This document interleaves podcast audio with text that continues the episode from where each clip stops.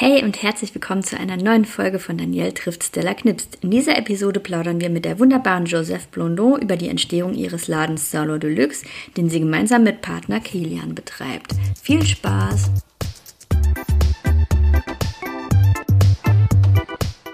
Hey und herzlich willkommen zu Danielle trifft Stella Knipst, dem audiovisuellen Podcast, in dem Stella coole Fotos macht, Danielle coole Leute trifft und ähm, coole Fragen stellt. Viel Spaß!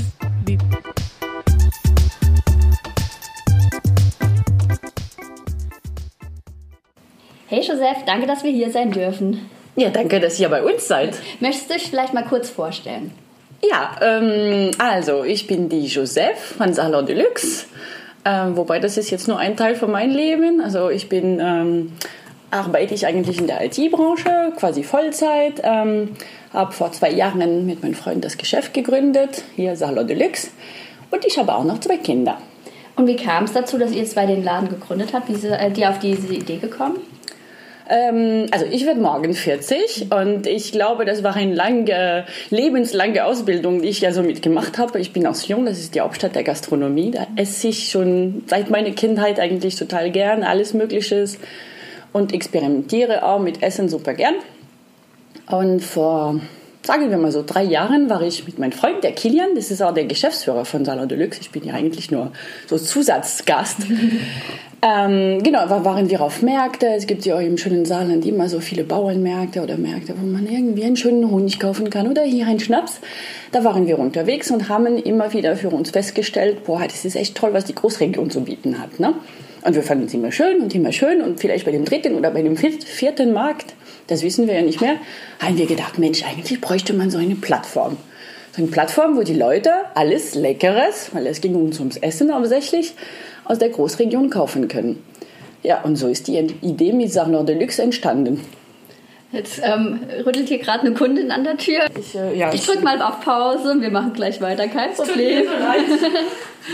Ja, weiter geht's. Ähm, jetzt haben wir hier noch eine Kundin im Laden bedient und ähm, Joseph wollte noch weiter erzählen, wie es denn dazu kam, dass der Laden eröffnet wurde. Genau, und Kunden gehen vor, deswegen habe ich die Tür dann doch genau. aufgemacht. Genau. ähm, genau, also ich war dabei, noch zu erzählen, wir haben damals gedacht, ey, wir bräuchten eine Plattform, wo man das alles kaufen kann, so einen zentralen Standpunkt irgendwie. Ne? Und das war in dem Moment eigentlich in unserem Kopf gar nicht so richtig konkret, was das bedeutet, eine Plattform. Ne? Wir hatten irgendwie an Online-Plattform gedacht. Wir hatten auch in dem Moment gar nicht gedacht, dass es schon eine Geschäftsidee ist. Ne? Wir fanden es einfach nur nett. Und ähm, dann ging es eigentlich äh, mit Recherche los. Dann haben wir angefangen, uns die ganze Großregion, weil Saar-Lor Deluxe steht ja für Saarland, Lothringen, Luxemburg, sprich wir verkaufen regionale Produkte aus der Großregion. Und äh, auch diese Großregion haben wir uns Anfang, am Anfang unter die Lupe genommen und haben im Prinzip eine riesen Excel-Tabelle äh, aufgesetzt. Wir sind auch beide von der IT-Branche. Ich wollte gerade sagen, Excel. ja, ja. ja, man muss dazu sagen, dass sowohl der Kilian wie auch ich äh, beide einen Neben- oder einen Hauptjob, das ist halt die Frage, wie man es äh, betrachtet, äh, in der IT-Branche, im Produktmarketing beide haben. Von daher sind die IT-Geschichten uns ja ganz nah. Deswegen äh, haben wir eine schöne Excel-Tabelle gemacht. Ich glaube, die hatte am Anfang so um die 1000 Positionen, also so richtig groß. Da hatten wir alle möglichen Produkte, die wir jetzt auch im, äh, im Sortiment haben, diese Liste. Und ähm, dann haben wir auch die Lieferanten oder potenzielle Lieferanten angesprochen und angeschrieben. Können wir Produkte kriegen? Verkauft ihr? Habt ihr Händlerpreise? Dann kam auch so die Idee schon das wird irgendwie ein Handel, mhm. aber auch konkreter wachsen ja noch nicht. Ne? Und ja, da haben wir viele angeschrieben. Ich muss sagen, am Anfang, wenn, äh, wenn dich keiner kennt, dann schreibt auch nicht jeder zurück und kostenlose Produkte gibt es und so gar nicht. Ne? Dann muss man alles selbst kaufen und das ist echt am Anfang sehr hart. Aber egal, wir haben an die Idee geglaubt und wir haben dann weitergemacht. Und ich glaube, unsere Excel-Liste landete dann irgendwann bei tatsächlich 300 Pro Produkte. Nicht schlecht.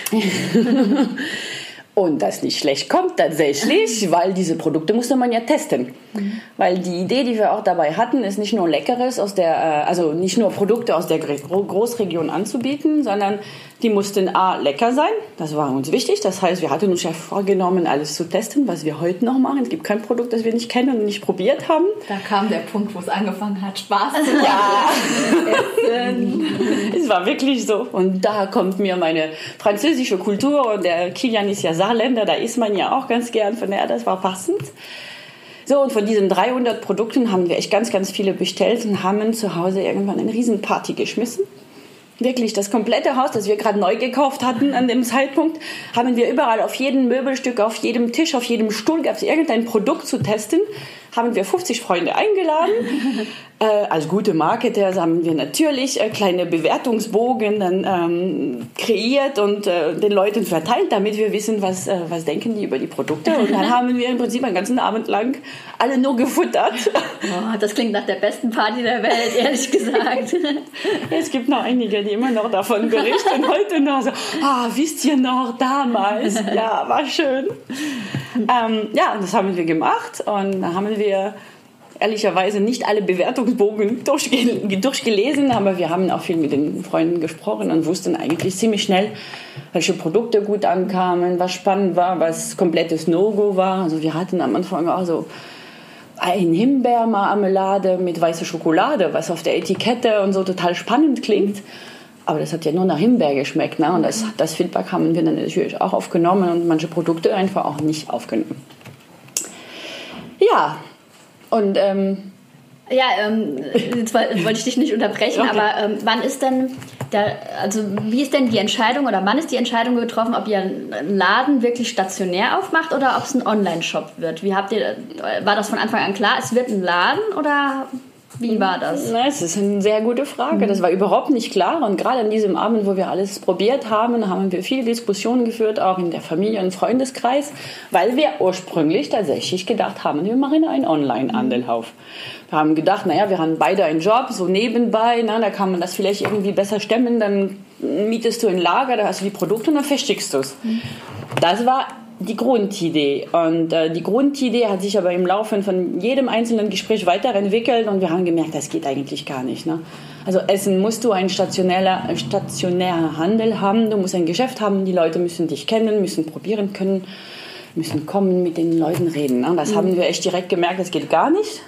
Ja, und deswegen haben wir entschieden, eigentlich zweigleisig zu fahren, von Anfang an. Und ich muss sagen, das war eine sehr gute Idee. Also alles andere hätte keinen Sinn gemacht. Mhm. Und ähm, ja, so kam es dazu, dass irgendwann ähm, äh, der Kilian seinen Job gekündigt hat und äh, sich voll daheim äh, ja, einsteigen konnte und ja auch äh, den Shop selbst bauen konnte. Wir haben auch alle Bilder mit Freunden äh, auch selbst ähm, gemacht und alles angefangen selbst zu beschreiben, die Produkte anzulegen im Shop, auf einen, nach einem Laden zu suchen und das Equipment zu suchen und äh, Regale, wie ihr im Laden seht, selbst zu bauen mit Paletten, mit Weinkisten und das gibt's also es ist unfassbar viel, was man da tun muss. Mhm.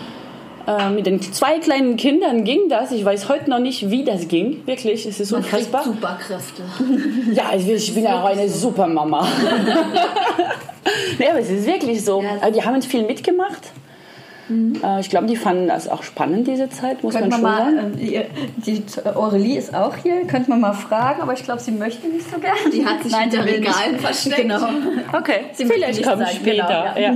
Aber ich habe noch Bilder vom Anfang, wo wir auch zusammen die, die Regale eingeräumt haben und wo wir die Etiketten auf jedem einzelnen Produkt zusammengeklebt haben. Das machen die Kinder auch super gern. Es ist keine Kinderarbeit, die machen es freiwillig. ähm, ich glaube, bei Kindern ist es so einfach mal dabei sein. So, und das haben wir irgendwie zu viert gestemmt. Und dann haben wir im Juli 2016 den Laden hier im Nauwieser Viertel aufgemacht.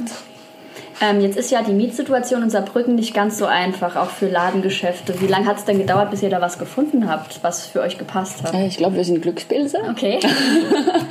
also wir haben erstmal wie jeder, der einen Handel äh, aufmachen will, äh, auf den Markt geguckt ne? Mhm. und in den äh, Ecken, wo, wo viel, viel los ist. Als wir die Mietpreise gesehen haben, haben wir gemerkt, okay, das passt nicht zu unserem Businessplan. Und das hatten wir auch zwischendurch gemacht, so eine Beratung mit mhm. Businessplan etc. Da haben wir gesagt, äh, 2.000, 3.000 Euro Miete ist irgendwie nicht drin. Ne? Ja, Bis man das wieder reinkriegt, ja. geht's nicht. Ne? Und ähm, da hat der Kilian weiterhin auch noch nach Lager gesucht, ne, für den Fall. Und irgendwie hat sich das, also es war der Zufall, das war wirklich der pure Zufall, dass wir den Laden im Nauwieser Viertel ähm, gefunden haben. So einen Preis, ähm, der ja relativ vernünftig war mhm. letztendlich, ne, verglichen mit anderen Preisen. Und haben wir eigentlich direkt zugelangt. Und jetzt seid ihr ja innerhalb des Viertels gerade nochmal umgezogen. Wie kam denn das? Äh, das ist auch eine gute Frage. also Viertel äh, stellt sich auch nicht mehr in Frage, ob wir ja. da drin bleiben oder nicht. Ich finde, das passt total so gut zu mhm. uns. Die Leute kennen uns. Ähm, ähm, wir ähm, sind aber trotzdem umgezogen, weil wir einen Zweijahresvertrag hatten bei dem alten Laden. Das war uns auch wichtig, ne? weil wenn man ein Unternehmen startet, weiß man ja nicht. Ne? Äh, und deswegen ähm, haben wir nach diesen zwei Jahren einfach mal geguckt nach ein bisschen größeren Laden noch, weil wir haben so viele Produkte, dass wir echt äh, das Platz, seht ihr, seht ihr ja, mhm. ähm, an allen Ecken und Kanten ist es voll ne? und wir könnten eigentlich noch die doppelte Fläche nehmen, aber trotzdem haben wir ein bisschen größer gesucht und in der gleichen Straße, drei Häuser weiter, haben wir einen Laden gekriegt, der größer, der billiger ist, der direkt gegenüber dem Spielplatz ist und das ist für uns tausendmal besser mhm. von daher. Aber ähm, Lager ist jetzt hier nicht dabei. Nee, der Lager ist jetzt Teil vom Laden. Das ah. war im alten Laden. Ah, ähm, okay. Das war im alten Laden einen getrennten Raum, mhm. den man nicht gesehen hat. Jetzt haben wir diesen Raum, wo wir bewusst auch den Lager ein bisschen offen gelassen haben, damit man auch sieht, was es sonst noch an Produkten gibt. Okay. Jetzt ähm, seid ihr ja nicht nur im Geschäft und online, sondern ihr ähm, seid ja auch auf Märkten äh, ab und zu mal unterwegs. Wie verhält sich das? Also wie oft ist das so? Ähm, also wir versuchen das in Grenzen zu halten, muss man auch wirklich so sagen, weil irgendwann äh, braucht man ein bisschen Privatleben. Aber das ist total gut, weil man trifft auch viele Leute, die man sonst nicht erreichen würde. Deswegen würde ich sagen, wir machen Maximum so zehn Märkte im Jahr. Ähm, zwei ganz große gibt es für uns im Jahr. Das ist der eine in St. Ingbert, dieser Gourmetmarkt, ist für mhm. uns super wichtig, weil der hat wirklich auch einen riesen, ähm, riesen Zulauf. Und das gleiche war jetzt auch im Frühling äh, im St. Anual, dass wir diese beiden Märkte sind sicherlich unsere wichtigsten zurzeit. Mhm. Und da gibt es mal hier und da mal kurz Anfragen und dann gucken wir einfach, ob wir das Gefühl haben, dass es sich lohnt oder mhm. nicht. Und dann geht einer, gehen zwei hin, je nachdem, ne, wie das so passt. Ja, also ich meine, jetzt gerade wieder Thema Zeitmanagement, das zieht sich bei uns ja wie ein roter Faden immer durch. Ich meine, du machst ja nicht nur deinen Job, Kinder, Laden, Online-Shop, du machst ja auch noch die Rezepte selbst für den Blog. Also wie genau funktioniert das? Hey. Thema Superkräfte. genau, ich habe Superkräfte. Ich bin Französin, nicht Quatsch. ähm, das frage ich mich oft. Also ich glaube, wenn man ehrlich ist, es gibt Tage, wo man denkt, wow, Wahnsinn, klappt alles, ich kriege alles unter einen Hut. Und es gibt andere Tage, wo man selbst äh, nicht so gut gelaunt ist, wo man denkt, ey, es geht nicht, so kann ich nicht weiter. Also es hängt wirklich von der, von der Tageslaune ab. Ich muss aber sagen, alles, was ich mache, macht mir Spaß. Mhm. Also mein Job in der IT-Branche macht mir Spaß. Da bin ich im internationalen Umfeld. Das gefällt mir. Da spreche ich viel Englisch. Da kann ich auch ein bisschen durch die Gegend reisen. Ist schön. Ähm, Salon Deluxe ist mir eine Herzensangelegenheit. Ich komme gleich zu den Rezepten zurück.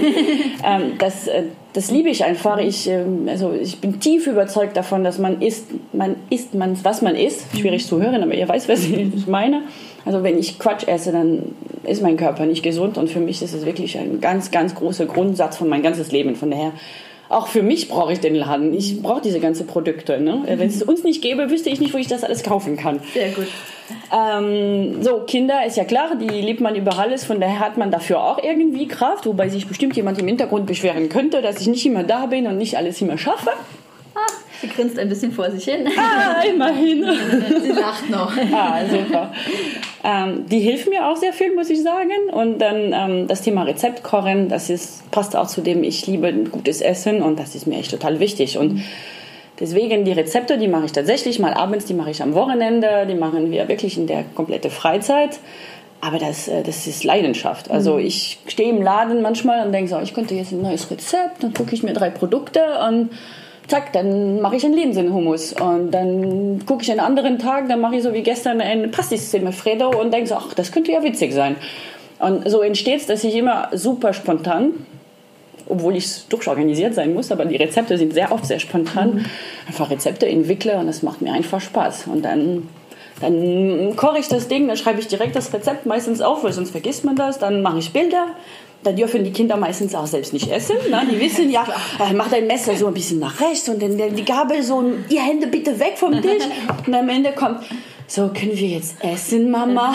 Dann ist alles schon kalt. ja, so ist es ungefähr. Das ist im Leben eines Foodbloggers. Das ist es eben, genau. Ich verbinde das Foodblogger mit unserem Geschäft. Das macht mich echt Spaß und äh, das muss man auch irgendwie mit den Kindern auch zurechtkriegen. Den schmeckt sie auch nicht immer alles, ne, logischerweise, mhm. aber... Ja, du hast mir auch erzählt, du hast für eine Freundin ja auch mal ein, komplettes Buffet gekocht mit Zutaten von hier, ne? Ja, ja, ja, das habe ich ein, zwei Mal so als, äh, als, als Freundes- ja. oder als Geschenk gemacht. Das mache ich auch wirklich total gern. Ich bin mittlerweile, glaube ich, im Freundeskreis für meine, meine kleine Häppchen, meine Petit Fours und solche Sachen auch berühmt. Also ich mache jetzt keine riesen Suppenschüssel, sondern es gibt in kleine Gläser eine, eine Gurkenkaltschale oder es gibt kleine Mini-Jona-Burger. Auch ein, das ist ein super geiles Rezept, kann ich nur empfehlen. ähm, ja, da mache ich ganz viele kleine Sachen, weil ich finde, das sieht einfach so super schön aus. Mhm. Und ähm, ja, dann dann schenke ich das den Leuten und die freuen sich immer. Wir sind ja eben auch schon in den Genuss von ganz leckeren Keksen gekommen. Das Rezept gibt es dann bei, also auch bei uns auf dem Blog. Hat die Joseph schon versprochen. genau. Ihr werdet auch sehen, wie köstlich sie aussehen, dann auf den Fotos. Wo nimmst du denn deine Inspiration dann her? Also du streifst hier durch den Garten, äh, durch den Garten. Das auch. Durch den Laden, nicht durch den Garten, aber auch durch den Garten. Ja, den habe ich ja. ja schon gesehen. Da gibt es ja auch viel zu sehen bei euch. Und ähm, dann macht es in deinem Kopf Plopp und dann denkst du. Es ist wirklich oft so, also es ist, ich kopiere auch ähm, eigentlich keine Rezepte, sondern ich lese ja viele Kochzeitschriften und es gibt sicherlich Inspirationen, aber tatsächlich ist es so, dass ich dann einfach mal so durchstreife und denke so, ha, und wir haben auch das eine Motto, also wir wollen ja regionale Produkte anbieten. Also wir wollen wissen, wo das herkommt, was drin ist, wie es gemacht wird. Mhm. Nichtsdestotrotz, ich meine, der Kilian hat auch in Australien gelebt, ich bin selbst Französin, wir sind eigentlich richtige Globetrotter. Und da sage ich immer, ähm, dieses äh, Think Global by Local ist eigentlich auch eins von unseren Grundsätzen. Also Think Global, Cook Local könnte man sogar sagen. Das heißt, so wie das mit dem Hummus. Ne? Dann denke ich mir, Hummus ist total schön, aber Kichererbsen gibt es halt eben hier nicht. Ne? Mhm.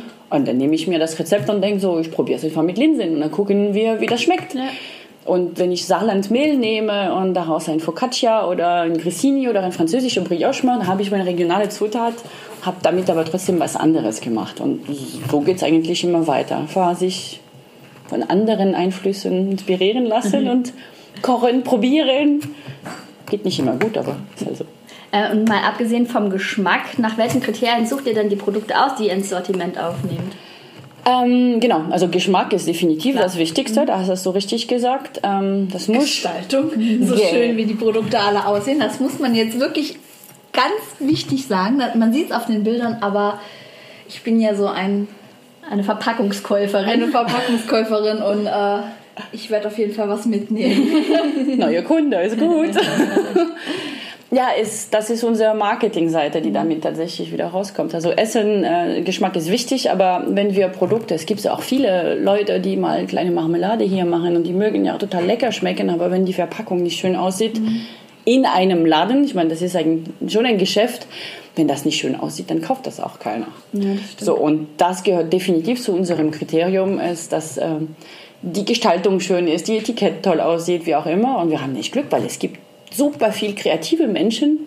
Und das sind ja alles meistens so kleine Lieferanten, die machen alles in Eigenregie. Ne? Mhm. Und die schaffen das trotzdem, da schöne Etiketten nochmal ähm, hinzukriegen. Und deswegen, deswegen haben wir so viele schöne Produkte hier stehen. Das stimmt. Ja, mal ganz abgesehen von den Produkten ist ja auch die Ladenausstattung sehr schön. Du hast ja schon erzählt, dass du alles selbst gebaut hast. Ähm, wie viel Zeit hast du denn dafür aufgewendet? Ich gucke mich hier gerade um und denke, wow. Also ich muss, ähm, äh, wie sagt man das, im Kaiser seine also seine, die Sachen, die er gemacht hat, ja zurückgeben, César, das zurückgeben, was er gemacht hat. Also zum Beispiel der große Regal war ein Riesenregal mit Paletten und Weinkisten. Das hat der Kilian mit seinem Papa gemacht. Ah, okay. Das haben die Männer gemacht, da habe ich mich gar nicht eingemischt. Ähm, genau, also alles, was mit Weinregalen und Paletten ist, haben wir eigentlich das mit dem, äh, mit dem Papa von Kilian gemacht. Und im neuen Laden habe ich mir einfach meinen riesen Spaß erlaubt und ich wollte schon immer einen Tisch haben mit einer Tür drauf. Das heißt, bevor wir den Laden aufgemacht haben, habe ich, äh, hab ich ganz viel auf Ebay gesucht und gesucht, bis ich eine schöne Tür gefunden habe, die zu uns passt. Und die haben wir jetzt als Tisch äh, genutzt. Und das ist jetzt nicht viel Aufwand, weil du brauchst noch zwei Stelzen und den Tisch drauf und das war's. Ja, das ist echt auch vollkommen gelungen. Sieht sehr, sehr hübsch aus. Gefällt mir sehr gut. Danke. Und ähm, wie ist das, wenn ich jetzt ähm, sage, ich brauche ein Geburtstagsgeschenk, ich habe ein Budget X, kommt man dann äh, hier rein und ähm, du äh, berätst mich dann, wie ich ein, den Präsentkorb ideal zusammenstelle? Oder gibt es da auch schon fertige Körbe, die ihr sagt, die ihr schon vor gefertigt habt, wo man dann nicht mehr groß rum. Mhm. Also im Shop haben wir fertige thematische Körbe und Geschenke. Also es gibt ein Gin-Paket, es gibt ein Kaffee-Liebhaber-Paket, es gab auch zum Valentinstag ein Valentinstag-Paket, alles in rosa, wie auch immer. Na, das machen wir auch. Ähm, Im Laden ist es aber tatsächlich so, dass die meisten Menschen entweder anrufen oder dann einfach vorbeikommen und entweder mir oder Kia sagen, ja, also ich habe Geschenk, äh, ich brauche ein Geschenk für ein äh, befreundetes Pärchen, die werden jetzt heiraten. Äh, das ist unser Budget. Okay. Und also bei vielen, vielen Menschen ist es eigentlich sehr spannend, weil man fragt, okay, trinken die Alkohol, sind die Vegetarier? So ein paar Grundfragen hat man ja schon. Ja, ja, das muss man ja. ja. Und das passiert super oft, dass die Leute sagen, boah, ich habe keine Ahnung. also von daher sind wir da beratend echt tatsächlich tätig, was ich früher nicht gedacht habe, weil irgendwann kommt man selbst mit so, okay, wir packen das, das, das rein, das könnte aus dem und dem Grund Sinn machen, okay, Nudeln, dann machen wir eine schöne Pesto oder Tomatensauce dazu. Und dann sind die Leute eigentlich total froh, dass man so schöne Ideen zusammengebaut hat, ohne dass sie selbst unbedingt mhm. die Idee hatten. Es gibt aber ein paar Fälle, wo die Leute ganz genau wissen, ne? Ich habe mir das zusammengestellt, schicken uns möglicherweise per E-Mail vorab eine Liste und genau das ist das Paket. Aber es ist ja die Ausnahme.